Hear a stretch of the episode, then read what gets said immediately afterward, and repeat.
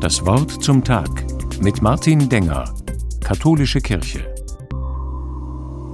Die ganze Welt denkt darüber nach, wie wir die Klimakrise überstehen können. Dazu habe ich eine Idee. Wir müssen uns daran erinnern, wie die Menschen früher gelebt haben.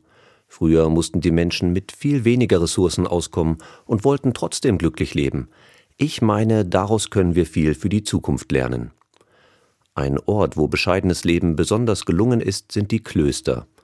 Im Kloster reduzieren Menschen freiwillig ihren persönlichen Besitz auf ein Minimum. Die Ordensleute fasten regelmäßig. In ihrer Klosterzelle stehen nur ein Bett, ein Tisch und ein Stuhl. Wie halten die das durch? Wie schaffen es die Orden, Menschen ein gutes Leben zu bieten? Ich habe schon viele Klöster besucht und wollte wissen, wie die Menschen dort leben. Immerhin bestehen viele Klöster seit Jahrhunderten und haben schon viele Katastrophen und Kriege überstanden.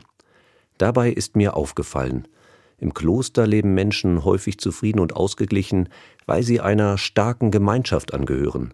Sie arbeiten, beten und singen gemeinsam.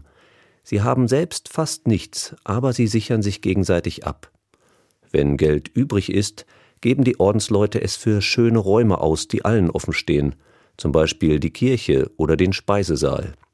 Und sie verzichten und fasten gemeinsam. Es liegt nicht beim einen ein Schnitzel auf dem Teller und beim anderen nur ein Stück Sellerie. Ich versuche das mal auf uns alle zu übertragen. Ob wir glücklich leben, hängt nicht einfach daran, wie viel wir besitzen und konsumieren. Menschen brauchen für ein gutes Leben andere Menschen, mit denen sie sich verbunden fühlen. Wenn ich mit anderen feiern und singen kann, wenn ich mit anderen an etwas Gutes glaube, kann ich auch mit weniger auskommen. Nach diesen nachhaltigen Glücksquellen müssen wir suchen, wenn wir bescheidener leben wollen. In der Geschichte der Klöster können wir vieles entdecken, was dabei helfen kann. Vielleicht werden wir uns in neuen Gemeinschaften zusammenschließen, die die gleichen Werte und viel vom eigenen Besitz teilen.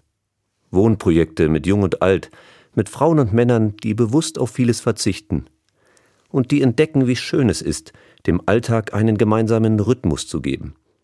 Ich bin zuversichtlich, was früher gut gelungen ist, kann auch für die Zukunft den Weg weisen. Martin Denger aus Freiburg von der Katholischen Kirche